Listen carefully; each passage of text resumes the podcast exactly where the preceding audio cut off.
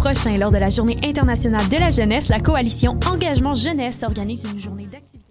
Le 12 août prochain, lors de la Journée internationale de la jeunesse, la coalition Engagement Jeunesse organise une journée d'activité gratuite à Montréal. Ce sont plus de 500 jeunes entre 12 et 35 ans qui sont invités pour faire résonner les multiples voix qui forment la jeunesse. La réussite d'un tel projet n'est pas sans coût. C'est pourquoi nous avons mis en place une campagne de sociofinancement qui vise un objectif de 5 000 Vous avez jusqu'au 9 août pour être un acteur du changement. Pour contribuer, allez sur le site laruchequebec.com puis sélectionnez le projet Journée internationale de la jeunesse. Pour plus d'informations, visitez le www.cej-yec.ca. Le Festival Orientalis mettra Montréal à l'heure orientale du 10 au 13 août au Quai de l'Horloge du Vieux-Port. Spectacles inédits, ateliers, dégustations, animations de foule et activités pour petits et grands seront offertes gratuitement dans la Médina orientale en plein cœur de Montréal. En famille ou entre amis, venez partager un moment d'Orient. Pour consulter toute la programmation, visitez festivalorientalis.com. La 18e édition du festival Mutech se tiendra du 22 au 27 août à Montréal avec une centaine d'artistes dont Daphne, Aurora Alal, Surgeon, Robert Henke, Nicolas Cruz et Zip. Scène extérieure, performance audiovisuelle, soirée drone, house, techno ou expérimentale, 6 jours et nuits de découverte. Info sur mutech.org. Choc.ca s'associe aux soirées d'écoute publique en partenariat avec les RIDM et Prime pour la deuxième édition du concours de documentaire sonore Le réel à l'écoute. Vous êtes un créateur sonore canadien et vous travaillez sur des œuvres francophones, c'est votre chance de remporter plus de 1000 dollars de prix et une place dans la programmation des RIDM 2017. Vous avez jusqu'au 31 août minuit pour soumettre votre projet sonore de 10 minutes maximum. Pour participer ou obtenir plus d'informations, rendez-vous sur le site de choc.ca sur l'onglet Le réel à l'écoute.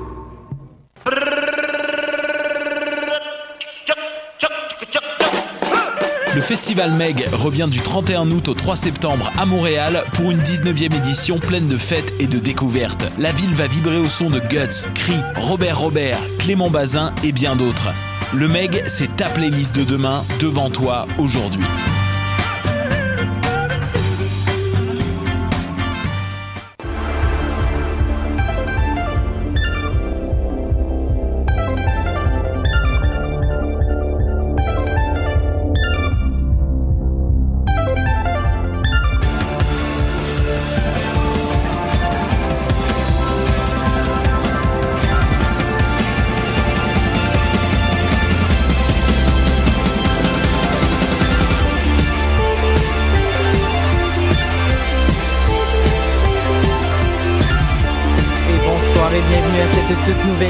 Des Amazones. Je m'appelle Elisabeth Simpson et j'essaie d'ajuster mes micros alors que je descends la musique et que je fais ce qu'on appelle communément un fade-out. Euh, des fois, c'est plus réussi que d'autres. Des fois, là, en ce moment, c'est quand même pas pire smooth. Oui, il faut, il, faut, il faut, c'est tout un sport, euh, gérer, euh, gérer tous ces, toutes ces facettes de la radio en même temps. Et aujourd'hui, on va parler d'un sujet que ça fait, je pense que c'est la troisième semaine de suite minimum que on parle d'affaires que je connais pas. Et donc, je serai le... On va t'introduire. Je serai le point zéro, euh, le point d'origine. Donc, euh, lorsque vous allez parler puis que je vais faire, je, j'ai pas de référent, je comprends rien. Et euh, qu'on pourra, on pourra prendre le temps de se, de, de, de spécifier. Donc, euh, là-dessus, ben, je vais présenter les gens qui m'accompagnent en studio aujourd'hui. Vous avez probablement reconnu la douce voix de Fanny Demeul. Oh! Allô? Fanny. Allô? C'est Bicoline bientôt. Oui, on est Marika, c'est Bicoline bientôt. Oui. Ben, j'y vais pas, mais ça a l'air malade. Hey, en gêneuse, on se comprend. En gêneuse, on se comprend totalement. Effectivement. Quel, quel, quel, quel, beau monde. Puis c'est, c'est, c'est, c'est, euh, c'est presque fini et je suis triste. La saison des GN achève. Et peut-être que, peut-être que cette année, je vais voir les finances puis le, temps puis tout ça parce que je, cours après le temps. Mais peut-être vais essayer de me trouver un GN d'hiver. Mais il y en a, hein, c'est ça. Mais oui, il y en a, il y en a des GN euh, intérieurs qui durent euh, une, qui durent 6-12 euh, heures, donc peut-être. Mais je vais, je vais voir pour garder la vibe euh, tout le long de l'année. ouais. Mais c'est beaucoup d'investissement euh, monétaire, de temps, euh, de, de, de, de, de, tout, là. Fait que ça va, ça va être à voir. Peut-être, peut-être. Donnez-nous en commentaire vos, vos, vos GN d'hiver préférés. voir si ça vaut la peine d'aller les tester. Marika, Comment ça va? Ça va bien, toi? Ça va bien, ça va bien. Ton, ton, ton collier, c'est-tu un collier de, de serpentard? Oui. C'est un petit collier vert. C'est-tu euh, Melissa qui l'a fait? Non, c'est Tamara qui me l'a offert. C'est Tamara, ouais, ouais. Tamara aussi Amazon, donc euh, trippers d'Harry Potter. Euh, mm-hmm. euh, et, et, voilà, donc on, on, a, on a reçu des petits cadeaux à thématique Harry Potter dans les dernières années parce qu'on s'est fait des amis en or. Alors, euh, aujourd'hui, c'est une journée spéciale. Ah, maison. Nous sommes le 9 août. Et le 9 août, euh, en fait, euh, ça se dit bien, 9 août? 9 août. le 9 août. euh, J'avais des souvenirs Facebook donc euh, qui, qui, qui popaient sur mon Facebook et je me suis rappelé qu'il y a pareille date, il y a cinq ans, j'ai fait pour la première fois de la radio. Wow. À minuit et demi, le 9 août, j'étais euh, à Radio Centre-Ville pour euh, faire une chronique sur les euh, ce que vous saviez probablement pas sur Star Wars Oh. et euh, à l'émission des Feux, l'émission des Nyctalopes. Euh, que j'ai animé quelques années plus tard, puis voilà, qui, qui est comme voilà. Fait que ben, bonne fête! Merci. Bon anniversaire de radio. Et voilà, donc cinq ans derrière un micro. Ah, c'est super. Comment ça s'est passé? Tu te rappelles-tu ta première expérience oh, je me... derrière le micro? Mais je me rappelle que, en fait, c'est que je l'ai su genre 24 heures avant de rentrer en onde que j'allais être en onde. Puis euh, c'est drôle parce que je me suis, euh, je me suis fait dire euh, par euh, Jean-François Lacourcière, j'allais dire feu Jean-François Lacourcière, mais il est pas mort là, mais feu membre, ben, membre de feu l'émission Les Nyctalopes, Jean-François Lacourcière, qui m'a dit euh, ah non mais tu devrais faire de la radio, je te trouve bonne, tu serais, tu serais pertinente, puis j'étais comme ben voyons donc moi, c'est sûr que non, c'est sûr que non, j'ai absolument rien à dire, c'est pas intéressant, euh, c'est puis là il a dit non non ça va bien aller, ça va bien aller, puis c'est drôle parce que l'attitude qu'il qu a eu à ce moment-là de me pitcher dans le vide, même s'il l'a fait à d'autres reprises, comme la première fois où il m'a fait faire de la technique puis qui qui est pas arrivé. Fait qu'il a fallu que je rende un show de radio tout seul en n'ayant jamais touché à une console. Ça a été un peu euh, laborieux. Une chance que je pense que les, les MP3 de ça n'existent plus, mais tout ça pour dire que euh, l'attitude que Jean-François a eue à ce moment-là de, de me pitcher dans le vide, euh, j'essaie de la réavoir lorsque j'essaie de recruter des personnes pour faire partie de mes projets euh, de radio en disant, tu sais, c'est une école, c'est c'est euh, c'est pour le c'est pour le plaisir, c'est un loisir, on le fait parce qu'on a du plaisir à le faire. Moi, je crois que tu serais bon, bonne, puis j'aimerais J'aimerais vraiment beaucoup que tu l'essaies si ça te tente. Puis euh, c'est ça, j'essaie de, de, recréer cette espèce de, de... des climats de confiance. Exactement. Le, le, plus que je peux, le plus que je suis capable. Wow. Euh, ben, moi, je peux, je peux témoigner que, que tu l'as. C'est super gentil. C'est super gentil. Puis je me rappelle aussi que je m'étais fait dire, ah, euh, on n'est pas nécessairement Radio-Canada, mais il faut que tu fasses vraiment attention à comment tu parles. Alors, à ce moment-là, j'avais commencé à parler avec un espèce d'accent bizarre. Puis euh, je prononçais mes mots. Là, je me rappelais mes cours de diction. Puis là, j'essayais vraiment de, de parler euh, comme je pense que je disais euh, au lieu de dire euh, ah c'est drôle je disais comme ah oui c'est vraiment drôle tu sais comme je sais pas j'ai perdu ça là mais comme sur le coup j'étais comme mais voyons c'est quoi tu faisais comme du doublage en français. Ah c'est mon rêve j'aimerais ça travailler en doublage je sais pas si j'aurais la voix pour mais ça me ferait si j'aurais si, si j'aurais non ça se dit pas si j'aurais si si si j'avais si j'avais la voix sinon je sais pas si genre, je vais je vais je vais wiki checker ça puis je vais vous revenir là-dessus. Bref c'était c'était l'anniversaire que je voulais souligner ça vaut ça. la peine de souligner ces grands moments. Et... Mais, et euh, je pense, Fanny, que tu as une chronique. Oui, oui, certes. Mais je sais une... pas de quoi tu parles. coming out. Non. non, mais pour vrai, c'est un petit un coming out radio. J'ai jamais dit en radio, mais moi, je suis sorcière. Je me considère sorcière. Donc aujourd'hui, je vous parle des sorcières que j'aime bien suivre sur YouTube. C'est bien, trippant, ça, genre le. À maison. Moi, j'ai tu... eu du fun à préparer cette chronique-là, à tout revoir. Est-ce que c'est la sorcellerie, genre, euh, Wiccan? Ben, ça, c'est un, un des, une des questions à laquelle je dois répondre, parce que j'avais peut-être comme 11 ans, 12 ans, quand j'ai commencé à m'intéresser à ça par l'entremise de tout le climat Harry Potteresque qu'il y avait ouais. à l'époque. Mais moi, j'ai fait comme, non, la magie, ça existe pour vrai. Fait que j'ai commencé à lire tout ce que je pouvais, Scott Cunningham et compagnie, à la bibliothèque, au coin de ma rue. Et là, j'ai vraiment, je me suis mise à triper, j'ai fait mon hôtel et ça m'est comme resté, même si par moment, bon, j'étais moins dans la pratique de rituels et tout, mais vraiment, depuis mes 12 ans, je suis comme, je baigne dans cet univers-là et ça me fait un bien fou au quotidien parce que pour moi, c'est pas vraiment une religion, c'est plus comme un ensemble de, de, croyances et de pratiques dans, à, à, intégrer dans la vie quotidienne, euh, dans la cuisine, dans ta manière d'être avec les autres, de, de, gérer ton espace vital. Fait que pour moi, c'est vraiment très holistique. Et euh, quand j'ai comme découvert qu'il y avait bon des, des chaînes sur YouTube qui étaient spécialisées euh, par des sorcières, qui était tenu par des sorcières, pardon. J'ai, je, je me suis mis à triper et j'en ai écouté énormément beaucoup, mais il faut dire qu'à la base, je suis vraiment, euh, j'adore YouTube. Je trouve que c'est vraiment une plateforme géniale. Ça permet de vraiment diversifier les points de vue, les opinions, euh, de rassembler des communautés entre elles. Hein, tu sais ça, je l'avais déjà mentionné par le passé, mais je suis végane aussi, puis c'est génial pour ça parce que ça permet de se retrouver entre nous puis de partager. Euh, nos connaissances.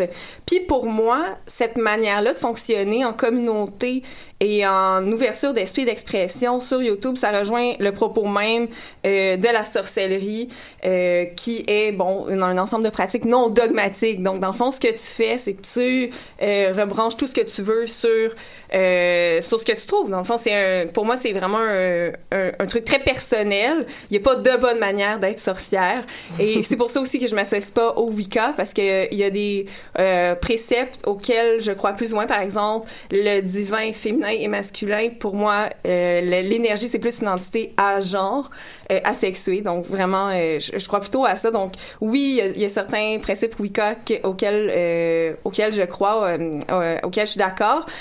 par contre, je pourrais pas dire que je me considère comme Wicca. Donc, je crois plus avec la magie avec un grand M très vague. donc, je vous ai préparé quelques quelques présentations de chaînes YouTube euh, que j'adore particulièrement. J'en ai vraiment beaucoup.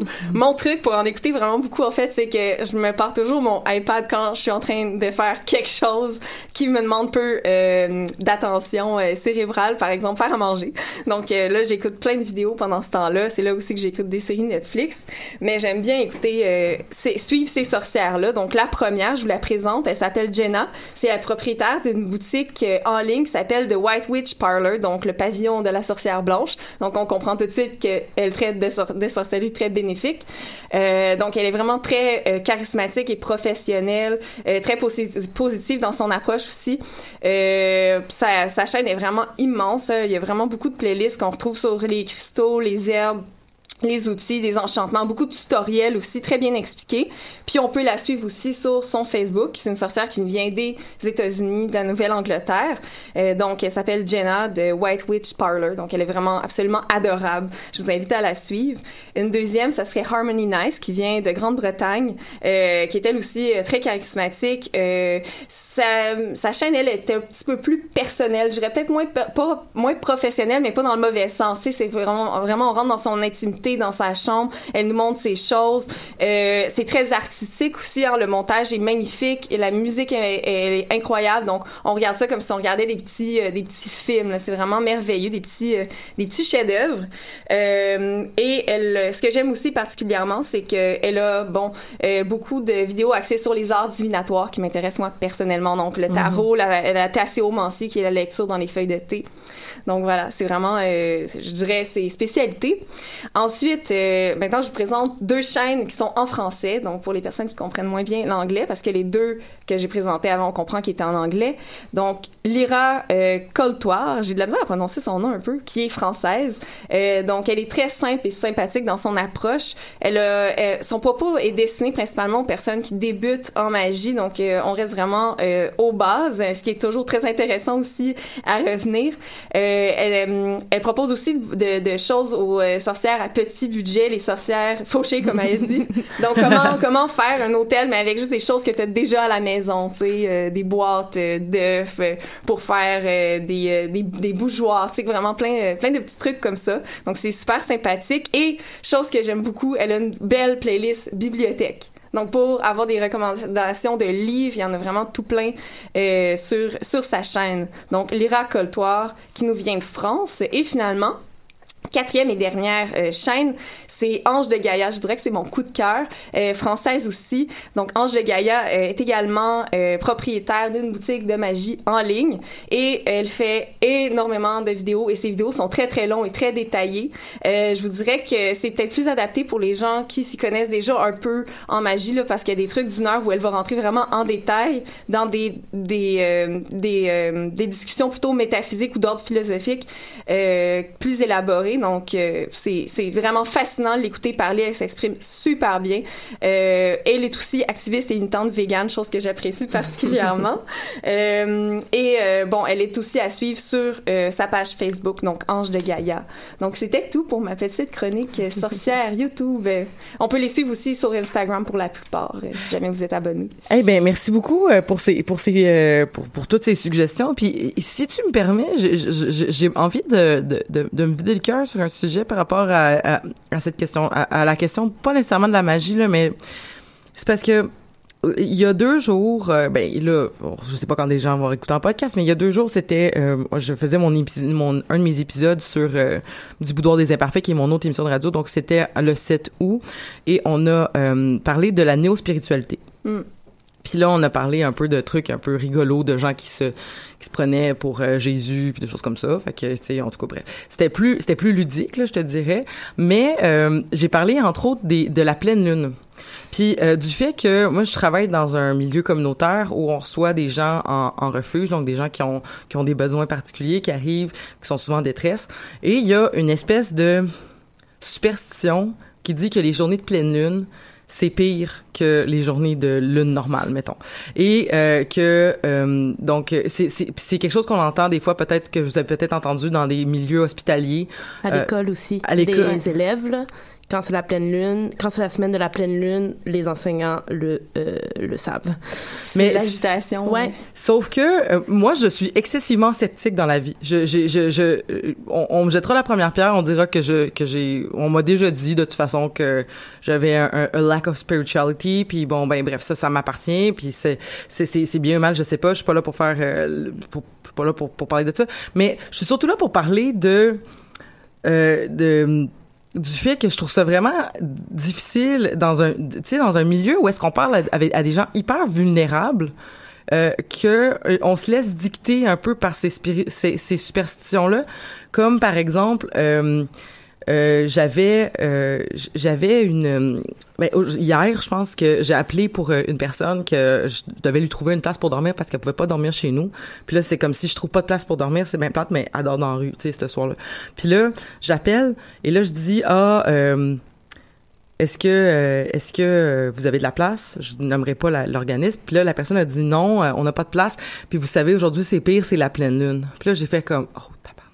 On est, ouais. puis c'est comme mais c'est quelque chose qu'on dit chez nous aussi là, il y a beaucoup puis écoute, puis je me suis chicanée avec une collègue de travail, je pense que c'était lundi parce qu'elle disait non, je te jure la pleine lune ça fait une différence, puis je suis comme non, arrête, c'est pas vrai. Il y a, y a rien qui prouve que ça fonctionne. Puis l'autre affaire que je disais c'était c'est vraiment touché parce que si on dit que que la pleine lune fait une, une, une différence, eh ben là, ça se peut que ça en fasse une dans le sens Parce que... qu'on se met à y croire. Parce qu'on se met à y croire, puis là, on, on va agir différemment, puis on va se dire, bon, là, c'est la pleine lune, là, tout le monde va vouloir me faire chier. Fait que là, on va rentrer dans une espèce de dynamique où on va être super sur la défensive, on sera moins professionnel, et c'est ce qu'on appelle de toute façon, en théorie cognitivo, euh, cognitive euh, de la psychologie, le l'autoréalisation de la prophétie lorsqu'on qu'on qu'on qu'on imagine que quelque chose est tellement possible puis que c'est sûr que ça va nous arriver que ça finit par arriver par exemple c'est sûr que je suis voué à l'échec ben tu t'échoues parce que tu, tu te convaincs que ça va Tu arriver visualises dans Ouais. l'échec. hein. Ouais, puis c'est surtout parce que finalement tu feras pas les efforts ou tu vas pas, tu vas même pas Ouais. te donner le droit d'y croire, fait que oui, tu vas échouer, tu sais. Fait que c'est un petit peu ça puis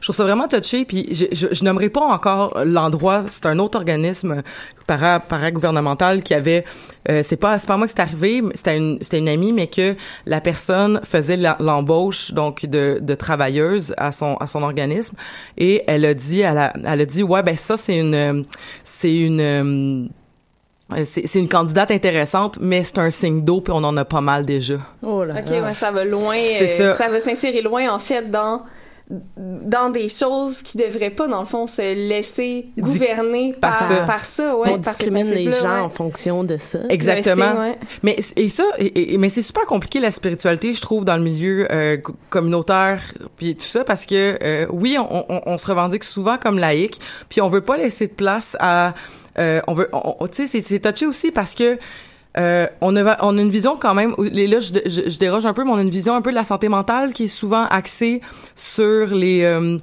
sur une vision plus euh, nord-américaine de la santé mentale puis de la spiritualité aussi. Ce qui fait que il y a une discrimination qui est faite puis je dis ça là comme je suis victime de ça aussi en tant que travailleuse dans ces milieux-là où est-ce que des fois lorsque les gens nous parlent d'une certaine spiritualité dont on n'a pas accès on va se dire les premiers réflexes ça va être de nous demander si la personne n'a pas un trouble Mhm. psychologique alors que c'est juste une façon totalement différente de vivre la spiritualité. Là si tu me parles d'esprit c'est dans c'est dans plein de c'est c'est dans plein de religions qui sont pas la, la nôtre ou du moins qui sont pas celles dans lesquelles on est le plus habitué de baigner. Fait que c'est super touché aussi au niveau de la spiritualité euh, de comment gérer notre propre euh, notre propre professionnalisme par rapport à ces questions-là, puis de, de, de faire la différence entre qu'est-ce qui appartient à de la spiritualité, qu'est-ce qui appartient à de la superstition, qu'est-ce qui appartient à de la santé mentale, puis où, où, où tout ça je, se joue. Ouais, ou baliser ça. Mais Mhm. je je suis entièrement d'accord, puis c'est drôle parce que euh, je me considère une genre de sceptique aussi dans le sens où je vais filtrer, tu sais, Mhm. les informations. Fait que je comprends tout à fait. Je trouve que c'est un comportement sain justement de, de questionner puis de pas justement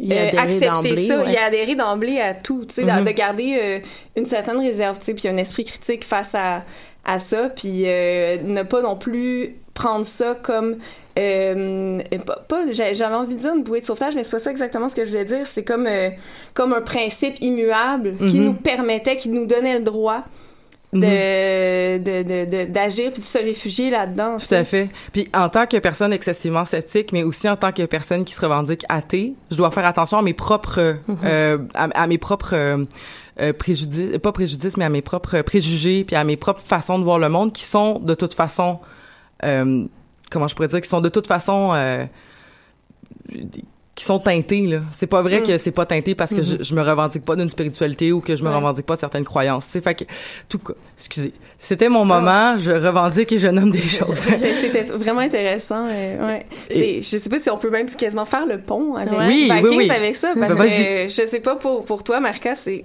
pour moi un des une des thématiques principales, c'est la, la la spiritualité, la jonction entre le le syncrétisme, euh, la rencontre de- du christianisme et euh, des religions scandinaves. Oui, C'est tellement intéressant le syncrétisme. Je trouve Oui, ça, je trouve ça vraiment. fascinant.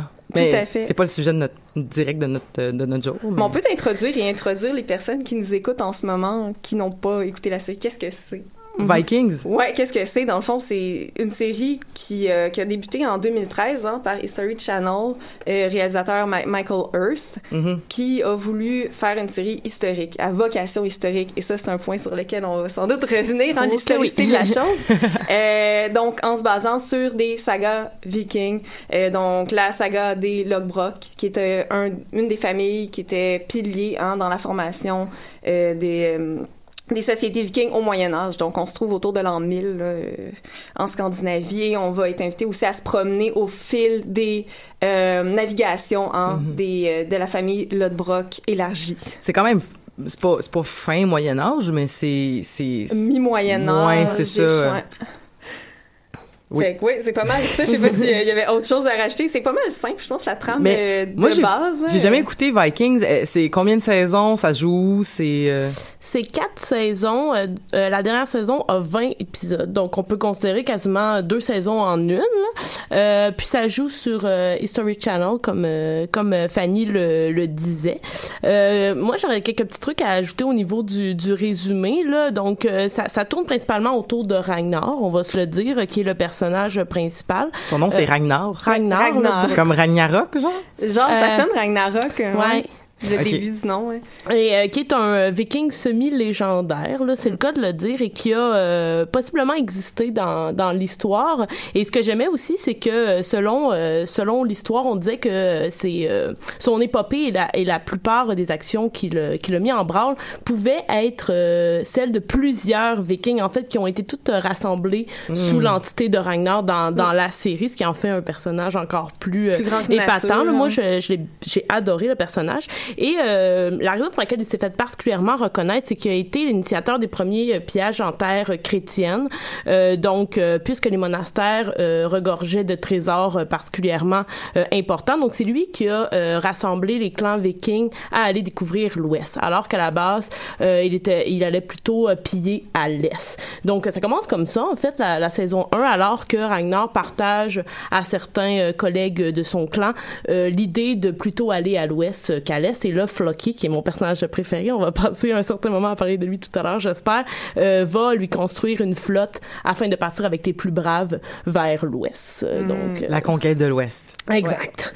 Donc voilà, c'est ce que j'avais à ajouter sur ah, le C'est magnifique, c'est bien dit. Puis autre personnage très important qui vole pratiquement la vedette à Ragnar, sa femme, la légendaire, la Lagertha Shield Maiden, euh, qui était bon, on la rencontre dans la euh, Gesta Danorum de Saxo Grammaticus, Mhm. euh, où il est, où elle est pr- principalement mentionnée, sinon dans d'autres textes aussi. Euh, euh, où elle vraiment elle apparaît au détour d'un paragraphe mais bon on la décrit comme étant une fière combattante qui impressionne sur le champ de bataille Ragnar Lodbrok et éventuellement qui va la marier un mariage qui ne dure pas très longtemps donc Ragnar va remarier une autre femme euh, un peu plus tard dans la saga et c'est exactement ça qu'on voit dans la série aussi. On rencontre au début de la saison 1 une euh, Lagertha Lodbrok qui était une ancienne Shield Maiden donc depuis qu'elle a eu ses enfants avec Ragnar, elle arrête les combats, elle a Mhm. arrêté les combats, elle est à la maison, mais là elle voit son mari qui commence à penser à aller en Angleterre, d'aller regarder ailleurs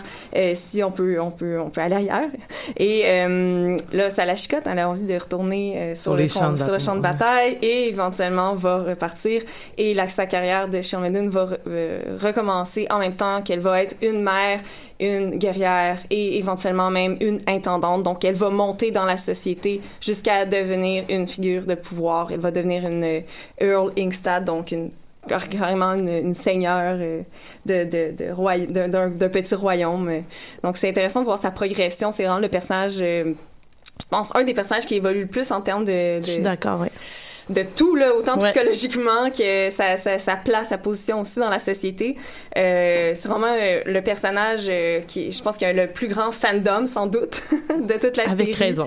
oui la- l'actrice aussi d'ailleurs Catherine Winnick qui est canadienne euh, qui est vraiment euh, excellente qui est qui incarne vraiment physiquement aussi une combattante donc euh, pendant très longtemps elle a enseigné des arts martiaux hein. je pense que c'est le taekwondo elle est comme ceinture noire triple À 13 ceinture noire ans, elle a été ceinture noire, là, Ouais. quand même. On les aime, euh, les, les, les comme ça. Euh, Sarah Michelle Gellar aussi, elle avait une ceinture noire. euh, ceinture Ah, elle avait une ceinture brune de taekwondo quand elle a, euh, quand elle a commencé à travailler sur Buffy.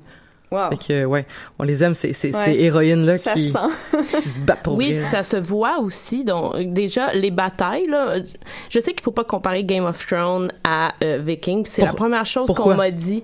Euh, ben, en fait, la, la plupart des gens qui m'ont poussé à aller regarder euh, Viking, c'est de ne pas comparer les deux.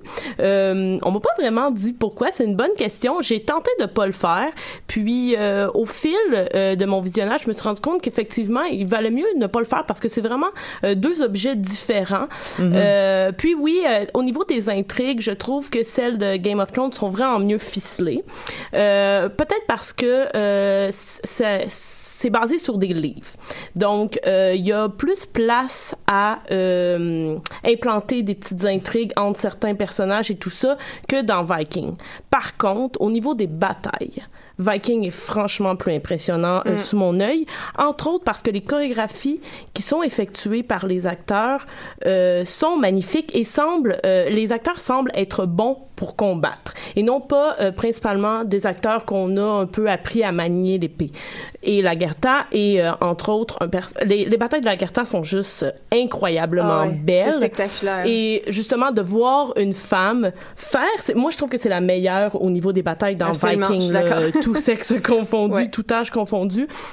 Donc c'est assez impressionnant de, de voir ça et aussi euh, de, de découvrir les, la, la façon de se battre des Vikings. Je crois que c'est quand même assez bien représenté. Mm. Tout ce qui est utilisation des boucliers, Mm-hmm. euh, formation, il y a, il y, a, il y a vraiment beaucoup de choses. Et là, ce qu'on voit justement qu'ils vont se battre contre l'Angleterre ou la France, et là on voit les deux techniques, c'est-à-dire les techniques des Vikings contre les techniques des Anglais ou des Français, et que certains commencent à s'approprier ceux des autres. J'ai trouvé ça vraiment super intéressant, le genre de bélier viking lorsqu'ils arrivent en France. Il y a, vraiment quelque chose euh, à découvrir, à apprendre.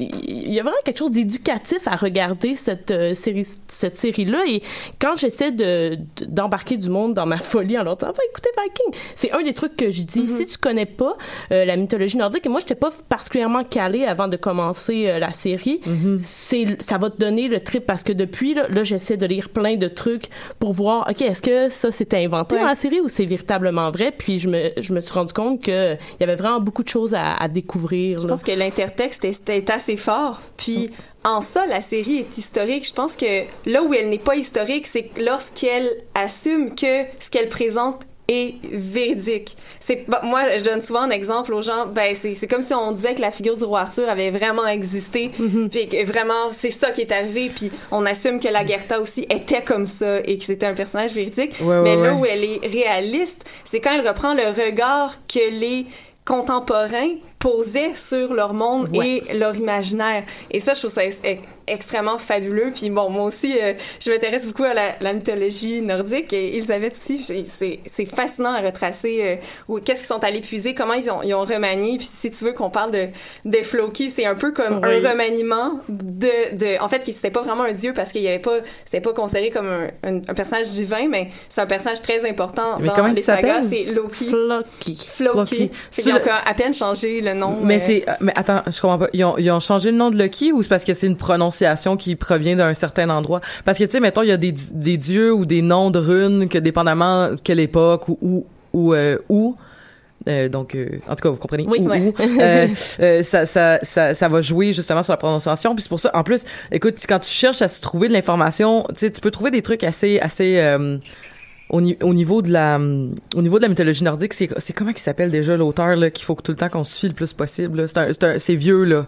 C'est ah, je vais le trouver. C'est euh, Snorri Sturluson. Oui, exactement. Mais c'est ça. Mais à part, de, à part, à part, mettons, ces écrits qui sont quand même, qui sont quand même une base, euh, une base, euh, j'allais dire, euh, bon, je sais pas comment le dire, là, mais en tout cas, qui est comme une base de connaissances quand même sur laquelle on peut se baser euh, sur. C'est la référence première euh, qui, qui, ben, qui en ben fait, qui ont été conservées étant donné que ça ne vient d'Islande et que ça le peut bouger aussi à travers le temps. Mais ben voilà, mais là, c'est comme c'est super compliqué justement, comme juste que lorsque t'as des des fans de de la mythologie nordique qui se rencontrent puis là mettons qui qui prononcent pas les mots pareils puis qui ont pas les mêmes noms puis là en plus mhm. les dieux ils ont plusieurs noms plusieurs facettes euh, ça devient compliqué ouais c'est comme la, première la première fois que t'entends genre Votan puis t'es comme c'est qui Votan? Ben c'est Odin mais c'est comme ok uh-huh. mais là c'est quoi le bon? Ben ça dépend là tu viens de mhm. où ça tu viens de où en Europe là puis puis l'affaire c'est que c'était des récits qui étaient ici euh, qui étaient ici qui étaient écrits euh, de manière poétique donc un un mot pouvait avoir comme mille métaphores mhm. mais ça voulait tout dire la même chose tu sais il y a comme plein plein plein de noms pour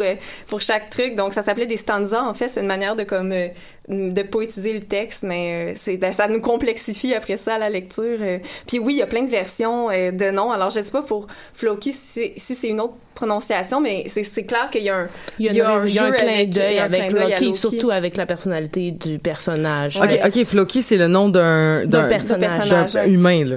Oui. Ah, ok, ok. C'est le concepteur des bateaux dans, dans la série Vikings, en fond. C'est le concepteur des, des grands, euh, des grands navires euh, qui vont servir à, à traverser euh, la Manche. Oui.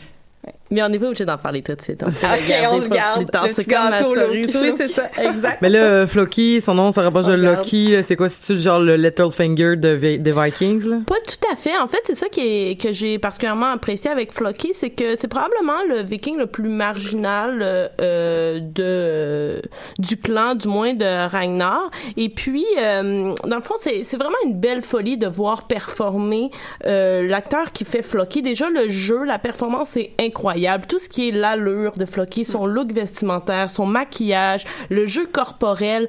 Euh, il y a quelque chose de mystérieux et euh, c'est aussi la relation avec Ragnar qui est particulièrement intéressante parce que c'est une relation qui est basée sur l'amour-haine et euh, plus on avance dans la série, plus on, on s'en rend compte. Mais le point principal de Floki, ce qui, ce qui fait en sorte que c'est vraiment mon gros coup de cœur, c'est euh, que c'est le personnage le plus pieux euh, de tout le clan. Ça en devient presque maladif en fait, euh, et c'est aussi euh, par le fait même, par le biais, le personnage le plus conservateur. Donc il y, y a une grande peur du changement Mm. De plus en plus qu'on euh, découvre euh, en fait les anglo-saxons et leur religion, euh, que Ragnar, à laquelle Ragnar est particulièrement intéressé, avec entre autres la rencontre d'Altestan, duquel on pourra parler tout à l'heure, qui est aussi un personnage que j'ai beaucoup aimé, et il croit en les traditions. Donc le goût de Ragnar de vouloir un peu changer les choses, de vouloir évoluer, n'est pas, c'est pas ce que Floki aime, et c'est là qu'ils vont commencer à entrer tous les deux en conflit, et la dynamique entre les deux est particulièrement particulièrement intéressante parce que Floki est un personnage extrêmement loyal.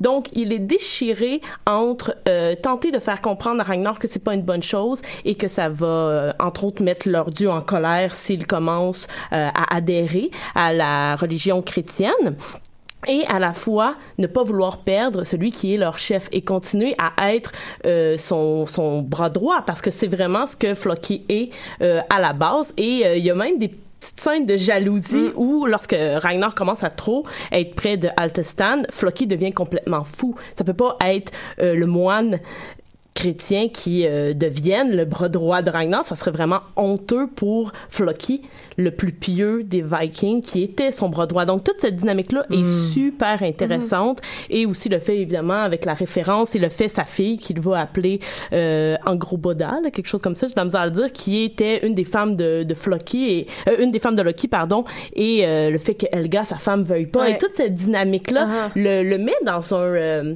dans un entre-deux blanc et noir. Ouais. exact. Et c'est la raison pour laquelle c'est mon personnage vraiment préféré de la série masculin. Sinon, la Gerta, euh, évidemment, euh, qui ah, ne peut pas... qui ne peut, qui peut résister à la Gerta. C'est drôle parce que je te l'avais déjà dit aussi, moi, c'est Elga, la femme de Floki, que j'aime beaucoup, qui est comme en fait, il faut dire que les personnages de Vikings, c'est pas des personnages qui sont qui, se laissent facilement aimer. Hein. Ils ont des, euh, mm-hmm. c'est des personnages hyper nuancés, hyper contradictoires aussi. Parfois même, on pourrait dire quasiment incohérents, mais mm-hmm. dans le fond, non. Ils, ils montrent simplement le, de manière réaliste la complexité humaine. Puis bon, il y a pas vraiment de personnages bons ou méchants, un peu comme dans Game of Thrones, qui est peut-être l'un des seuls, je trouve, parallèles qu'on peut mm-hmm. faire. Il y a pas vraiment, mais mais Elga elle est, je trouve qu'elle a juste comme une espèce d'empathie pure à l'égard de ses semblables.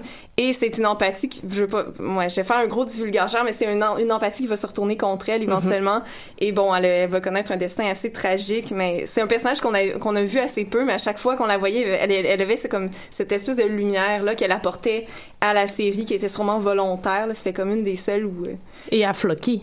Sans Elga, Floki aurait très probablement sombré. Là. C'est, elle toujours qui rapporte le côté positif et qui tente de faire en sorte que Floki se relève et qu'il arrête de voir mm. noir.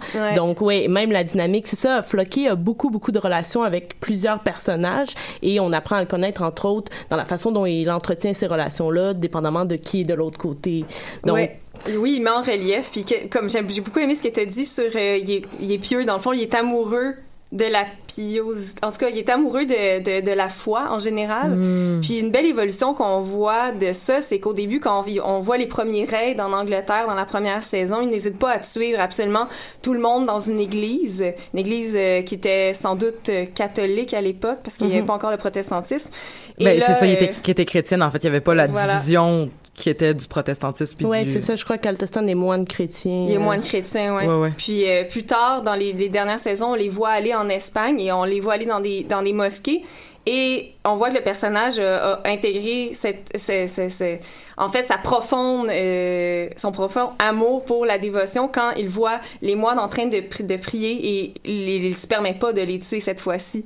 Il, il respecte ça, il respecte comme dans le fond le fait qu'ils sont en train de, de, de, de, croire et finalement ils ne font que quitter la mosquée sans, sans, les, sans toucher qui que ce soit. Euh. Exact. Et dans la saison 1, euh, lorsqu'ils font, euh, lorsque entre autres ils vont aller kidnapper Altestan, ils les tuent avec plaisir. Avec grand plaisir, avec un sadisme. Je veux dire, ils sont à genoux. Là. Eux, les moines, ne sont pas prêts à se battre et ils y vont et tout de go là, sans aucune pitié. Donc effectivement, lorsqu'on compare de la saison 1 à la saison 4, on peut entrevoir l'évolution de Floki en ce qui a trait à, à sa foi puis aussi, c'est, c'est entre autres à travers Floki qu'on en apprend davantage sur la mythologie. Mm-hmm. C'est lui qui nous apporte beaucoup, beaucoup d'informations euh, dans la série parce qu'il connaît extrêmement bien l'histoire euh, de son peuple. D'ailleurs, même euh, la princesse Asla, qui devient la deuxième femme de Ragnar, va, va lui confier Ivar de Boneless pour lui apprendre, mm. entre autres, la religion parce qu'elle, bon, après un certain moment, quand Ragnar commence commence à adhérer vraiment à la religion chrétienne et à, aimer ça de plus en plus.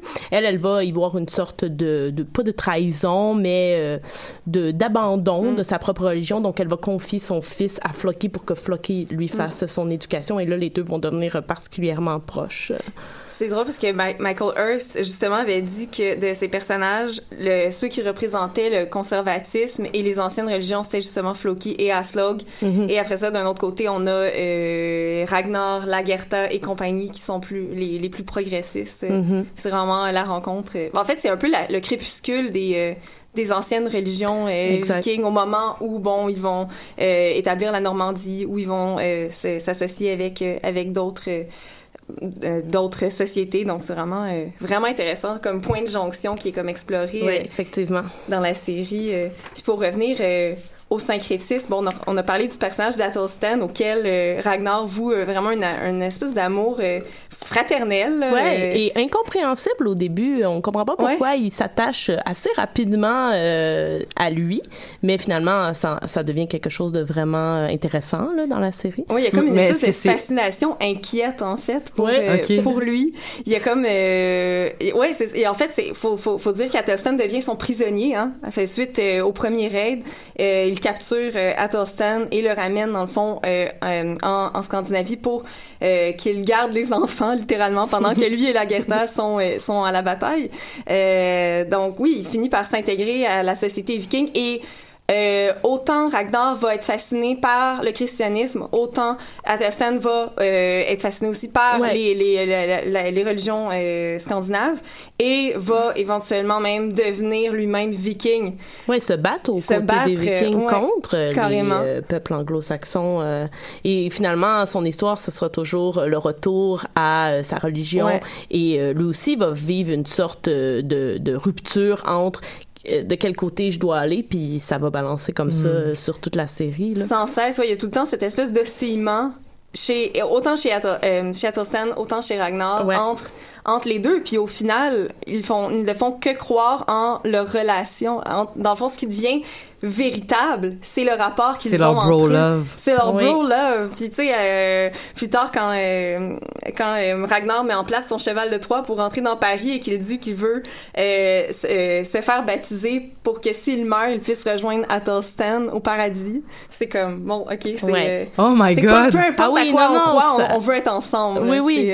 Mais quand tu parles de syncrétisme, ça veut-tu dire que malgré le fait comme oh je vais me faire baptiser, oh je vais prier le Dieu unique, mais je vais quand même participer à certains rituels euh, au niveau donc mettons euh, des rituels de, de, de, de, divination des choses comme ça il va y avoir comme cette espèce de de, de mix là qui va se faire une euh, grande mixité, ouais, qui va parce que dans le fond, il va toujours continuer à croire à ses fondements chrétiens. Je pense que même si en apparence il devient viking, au, au, plus profond de lui-même, il, il, est encore chrétien. Il finit juste par adopter, dans le fond, les convenances euh, viking et aussi croire à certains principes. Dans le fond, il est comme euh, mhm. vraiment comme. Il y a une belle curiosité aussi. Là, il veut en savoir d'ailleurs lorsqu'il demande autour du feu c'est quoi le Ragnarok? Et que là tout le monde est juste ah, comme non non on, on, parle pas de ça là. Puis en fait lui il veut juste apprendre.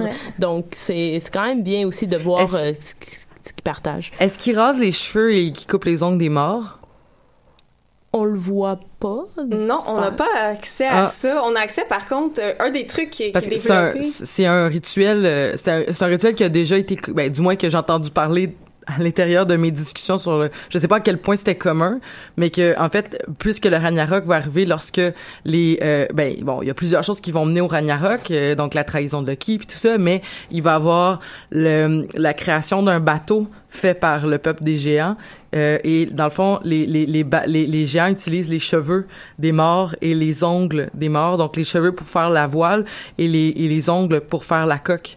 Donc c'est pour ça qu'avant de avant de de, de, de, de, de se débarrasser d'un corps de quelqu'un qui est décédé, il faut lui couper les ongles et lui raser les cheveux mais je sais pas si c'est quelque chose que tu sais comme je sais pas à quel point ça a été populaire je sais pas si ça s'est fait en quelle année mais bon mm-hmm. ah c'est drôle j'ai j'ai jamais entendu ça mais c'est fascinant puis euh, mais je, je savais que il y avait il y avait cette idée là hein, de récupérer les, les cheveux pour les, les voiles mais je savais pas qu'ils faisaient le, le, rasage des morts mais c'est le genre de truc qui aurait pu être intégré euh. ouais effectivement mais comme je te dis je sais pas à quel point c'était commun là je sais pas si c'était peut-être juste un clan qui faisait mm. ça puis ça mm. s'est rendu puis ou c'est peut-être justement vu que c'est de c'est vu que c'est de l'oralité, ben peut-être que comme ça a été grandi, puis que ah oui, ben les Vikings ils faisaient ça, mais dans le fond peut-être qu'ils le croyaient, mais qu'ils le faisaient pas. Tu sais, ouais, c'est ça. Il y, a, il y a plusieurs moments où je me demandais, euh, par exemple, lorsqu'ils vont faire euh, le, les sacrifices. Le Blood Eagle en particulier. Euh, ouais, il y a ça, mais tu sais lorsque ils vont dans le bois, puis que là ils sacrifient, je crois que c'est neuf. Uppsala, ouais, ouais, au, exact. Uppsala. Oui. Ça, je, je savais pas à quel point ça se, c'était basé sur quelque chose de véridique ou si c'était inventé. Uppsala, ça, ça? c'est véridique. Ça c'est véridique. Ouais, c'est véridique, ça, ça. On le fait dans les GN. mais pour vrai, c'est tellement un bel épisode. Là. Si ah, t'en as rien qu'un à regarder, je sais pas pour toi, Marc, moi j'ai trouvé tellement beau, mais à tous tous les niveaux. Mais est-ce que mais est-ce que c'est Uppsala, genre, parce qu'il y a plusieurs façons de voir Uppsala là, dans la dans la dans la, dans la comment je pourrais dire dans la philosophie d'Uppsala est-ce que c'est euh, le sacrifice qu'on accepte de, de donner ou c'est le sacrifice qu'on va aller chercher de force en massacrant des gens. C'est plus qu'un don de soi mais en même temps ils se font choisir. Tu sais c'est pas vraiment comme euh, eux qui ils vont se faire élire dans le fond au sacrifice. Fait que c'est comme eux, c'est un, honneur quand même. Ça, il y a personne qui résiste. Non, c'est ça, parce qu'il y a des gens qui, qui, qui voyaient Uppsala comme étant bon ben on va aller chercher des chrétiens puis on va les on va les passer. Ah, mais non non non, donc c'est le don de soi. Des Vikings, c'est les Vikings. Euh, d'ailleurs, Athelstan va se faire choisir. Ah, mais finalement, on va y échapper. Mais euh, ah, oui. les sacrifices, il y en a quasiment un par épisode ou deux épisodes. C'est quelque chose d'extrêmement récurrent, mais. Mais pour vrai. Des fois, c'est un peu abusif. Je pense que là où c'est plus historique, c'est justement bon, Uppsala c'est historique, mais quand on voit des sacrifices humains continuels, il y en avait pas autant de ce que j'ai vu. En, en, fait, c'est que c'est d'expliquer, c'est parce en tout cas, comme je dis, c'est c'est une vision que j'ai reçue de, de, de la notion du sacrifice chez les Vikings, mais qui sais, le sacrifice est à la hauteur de ce que toi tu y attribues. Tu sais, dans, dans une mm. dans une certaine notion, on va se dire comme bon ben les dieux vont accepter ou non le sacrifice et de et de cette fonction là, bon oui c'est les dieux qui décident si ça vaut la peine, mais dans le fond c'est beaucoup. Si mettons on pense plus à euh, intérieurement comment toi tu perçois le sacrifice que tu fais. Donc oui il y a le sacrifice de la vie, mais je veux dire euh, que vaut un sacrifice humain si ce que tu vas sacrifier c'est euh, de, de, te, de, de, te jeter dans le danger et de ne pas avoir réfléchi puis de te dire comme ah moi tuez-moi tuez-moi tuez-moi coupez mon bras coupez mon sang comme prenez n'importe quoi si si tu n'y si, si, tu lui mm. donnes pas plus valeur, sa valeur mm-hmm. euh, donc mais c'est sûr que dans notre imaginaire on se dit ben de, de, de donner sa vie de sacrifier sa vie c'est ce qui est le plus euh, c'est ce qui est le plus logique au niveau où c'est le plus grave mais qu'est-ce que c'est sacrifier une vie alors que tu pourrais donner au Dieu mettons plus une une espèce de ben je vais sacrifier telle affaire, je vais sacrifier une partie de ma vie, je vais sacrifier mon métier, je vais sacrifier et là c'est de vivre donc c'est encore une fois c'est de vivre mm. dans tu son sa pieuté mais c'est de le vivre de, de, en disant ça se dit-tu la pieuté Je sais pas tantôt aussi j'étais comme je voulais le dire j'étais hmm. En tout cas, d'être pieux là, mais bon, tout ça pour dire que de, vivre, d'être pieux et de, de, de, de, le garder. Mais tu sais, mm. est-ce que est-ce que Vikings a décidé de jouer juste sur le sacrifice humain parce que c'est plus euh, je pense que ça joue sur le l'imaginaire du spectaculaire qu'on peut associer aux Vikings, comme le, le, le, libertinage aussi, qui est quand même aussi beaucoup euh, présent. Oui. Mhm. Ça peut être contestable. Qu'est-ce qui est compliqué avec l'historicité des Vikings, c'est parce qu'on a peu de sources fiables, souvent des sources euh, des observateurs extérieurs, donc il y a peu d'écrits de l'intérieur. Hein. Puis des gens qui avaient peur puis qui ont créé une image aussi de, de barbares. Ouais. Exact. C'est vraiment difficile de discerner euh, le le, le, vrai grain du, du faux, dans le fond. C'est... Euh, Puis une des, un, des, un des, des, points forts, en fait, aussi de la série, c'est euh, au niveau de la barbarie, c'est qu'on ne les présente pas seulement comme mm. étant des barbares. Du, autant du côté des anglo-saxons que des français, il y a des personnages avec des intentions mauvaises et qui font des choses euh, horribles. Autant du côté des vikings. T'sais, les deux parties sont nuancées et ça, j'ai trouvé que c'est un véritable point fort. On n'essaie pas de mettre de l'avant que finalement les vikings, c'est juste des sauvages, puis euh, que les anglo-saxons étaient les gentils qui se faisaient attaquer. On a vraiment, c'est vraiment plus complexe. Ou le contraire. Exact. Et c'est super, oui, parce qu'en fait, les Vikings sont les personnages principaux. Donc, on aurait pu montrer les Vikings comme étant eux les bons et euh, les anglo-saxons les mauvais, mais mm-hmm. c'est vraiment plus compliqué que ça. Et c'est super bien déployé de la saison 1 à la saison 4 en ce qui a trait à ça. Donc, pour ça, je trouve que c'est vraiment l'un des, des points forts. C'est vrai, il y a comme un axe de symétrie qui se déploie finalement entre euh, il y a plus de clans, tu sais, ils en font les, les clans ne deviennent que géographiques, puis on finit par se rendre compte que c'est que des quêtes de survie et de vivre en société, de du vivre ensemble de part et d'autre. Puis c'est c'est c'est magnifique à voir, comme tu dis, comment c'est élaboré. Puis euh, un truc que j'aimerais ajouter aussi là-dessus au, sur euh, sur la, la communauté, en fait, c'est la communauté de femmes dans dans, Ah oui. dans Vikings parce qu'il y en- il y, en a quelques-unes et je vois que le temps euh, Oui, le temps file, parler, on peut on peut en parler peut-être un petit peu. Bon, on a nommé euh, tant- tantôt on a nommé Elga, la femme de Floki, évidemment la Gerta. Il y a aussi qui, qui devient comme la nouvelle femme de Ragnar et qui devient euh, comme beaucoup de femmes, ont, de fans ont euh, l'ont, l'ont, qualifié de manière dépréciative le baby making fabric. Tu sais comme si le fait qu'elle faisait tout le temps des enfants la dévaluait par rapport au personnage de la Gerta et ça, moi c'est un truc que- qui me fait mal à chaque fois parce que c'est un personnage que j'aime beaucoup aussi à Slog et que bon il y a beaucoup de fans euh, la détestent parce Ouais, qu'elle a comme volé la tout. place je- moi je la trouve vraiment intéressante et, et euh, pour ce qu'elle représente aussi sur le plan euh, le plan mythologique Ouais. mais euh, c'est ça elle est, elle est elle est dévaluée au profit de la Gerta qui elle incarne comme plus que plus que l'autre Mais parce qu'une femme avec des qualificatifs euh, typiquement masculins, c'est toujours plus intéressant qu'une femme avec des, tu sais, parce que c'est considéré faible, une femme qui, qui agit avec des qualificatifs typiquement femme. C'est ça, c'est. Je pense que c'est pour ça qu'elle est comme. Ouais. comme laissé, euh, laissé à désirer, mais euh, bon, moi, moi, je trouve que ça, ça reste quand même. Il y a pas, je trouve, de personnage pas intéressant. Non, pas- ça, ça, ça demeure un de- personnage emblématique de la série. C'est juste que je j'adhère pas à, à les ac- Mm. aux actions qu'elle met en place. Tout ce qui est euh, ce qui arrive avec euh, Arbard, euh, entre autres, le vagabond, tout ça, là, j'ai trouvé qu'elle se faisait prendre à un jeu. Puis lorsqu'on découvre finalement qui pourrait être euh, Ouais. Arbard, on comprend qu'elle se soit euh, facilement fait prendre au jeu. Mais je sais elle devait, je trouve qu'elle demeure ambiguë dans son rapport au divin aussi parce que selon bon la mythologie, c'est une femme euh, divine. Elle est Mhm. comme de- en fait une demi-déesse. Ouais. Puis c'est comme si elle avait déjà en tête toutes les cartes qui allaient se jouer après elle ou autour d'elle. Donc elle a comme une espèce de conscience, un peu comme une une euh, Attends, mais ça- Vikings est une série fantastique, je comprends pas. Ça, ça joue avec le code du fantastique. Puis C'est ça qui est intéressant, c'est qu'on est, en fait, comme j'ai dit tout à l'heure, on est selon les yeux des contemporains. Donc, on voit la vie d'une certaine manière un peu fantastique et imaginaire. Sais, on intègre vraiment le regard euh, que posait comme un viking sur, sur son environnement. Donc, on intègre ce schéma de croyance-là. Donc, quand un personnage inconnu va arriver au village et se nommer le Wanderer, lui-même va dire que qui est, qui est un vagabond, il ne va pas se nommer. On va être porté à croire qu'il s'agit d'Odin, par exemple. Ouais, Mais c'est ouais. jamais montré, tu sais, il va pas y avoir de, de personnage qui part en fumée, il va pas y avoir de spectacle de magie, mais on- il va y avoir cette espèce de, de confusion là. Puis je pense que si- on joue vraiment avec le, Ben, l'inquiétante étrangeté. le qu'on vagabond, il était-tu borgne?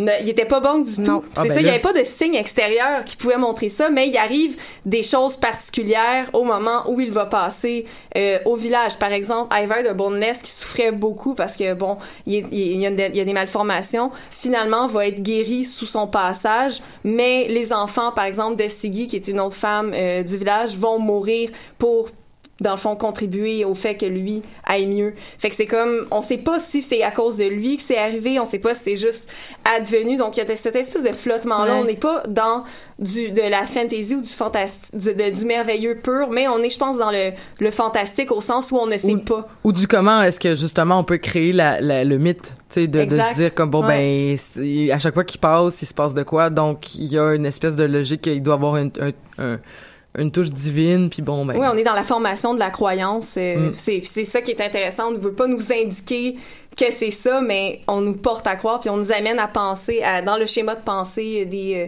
des personnes qui sont là, des vikings. On a accès aussi à, à ça avec le seer, là, le voyant, Ouais. euh, qui lui aussi est toujours dans le flottement. On sait jamais si ce qu'il dit c'est vrai. On sait jamais s'il a accès à plus que ce qu'il dit. Donc un personnage que j'ai vraiment apprécié, puis je trouve que faire un, cos un cosplay de ce personnage-là doit être incroyable. Oh, Attends, ouais, c'est J'en ai cherché. le voyant, c'est quoi? C'est un, c'est un gars qui fait de l'art devin, divinatoire. ouais.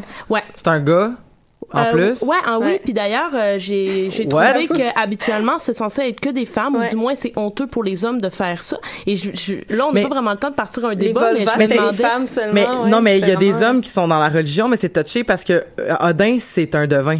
Mais, Oui, mais- habituellement, c'est les, les, Les priants de, c'est les pratiquants. ouais. de- Ouais, c'est ça. Puis ce- C'est comme- il y en a qui disaient que c'était pas digne d'Odin justement de participer euh, à ça. Donc je me demandais la raison pour laquelle il avait il avait choisi un homme.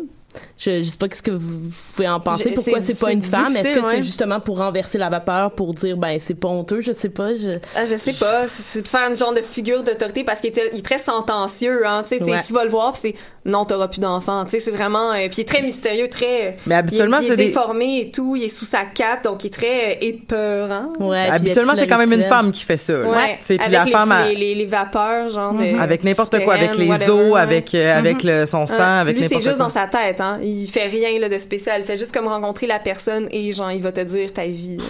Ouais. Ouais. Mais personnage quand même super euh, intéressant. Puis euh, encore au niveau des femmes aussi, euh, mis à part les femmes vikings, on voit des femmes anglo-saxonnes, des femmes françaises qui sont super intéressantes aussi, puis qui sont également nuancées. On voit aussi la femme asiatique Widow qui qui a une relation avec avec Ragnar. Donc il y a vraiment une belle diversité des femmes dans la dans la série.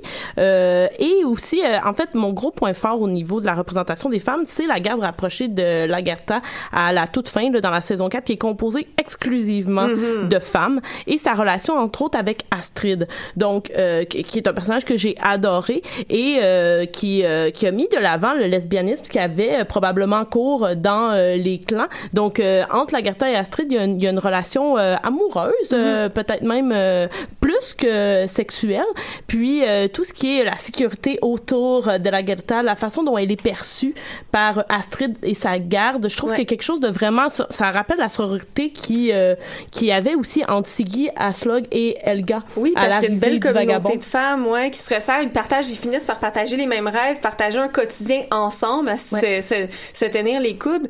Puis euh, oui, je, trouve ça fabuleux l'espèce de resserrement de Shield Maiden autour de la Gerta, puis aussi qu'elle va créer, comme par exemple le personnage de Torun qui devient comme la la, la, la, la fiancée et mariée de, de hum, Bjorn, qui est le fils de Lagertha, va être inspiré euh, par euh, par elle pour devenir une Shield Maiden à son tour parce que c'est une femme esclave et donc elle désire s'élever et s'émanciper en devenant elle aussi Shield Maiden. Donc on va se mettre à se pratiquer au combat pour éventuellement à son tour devenir une Shield Maiden. Donc elle devient comme une espèce de modèle donc euh, qui montre aux autres femmes que oui c'est possible. Puis elle finit par se ramasser. Il y a des images tellement belles de elle, par exemple quand elle va tuer dans le fond son son en fait son nouveau mari. Dans le fond, le jour de son mariage, elle va tuer l'homme qui l'a trahi, qui avait par le passé volé son poste d'intendante.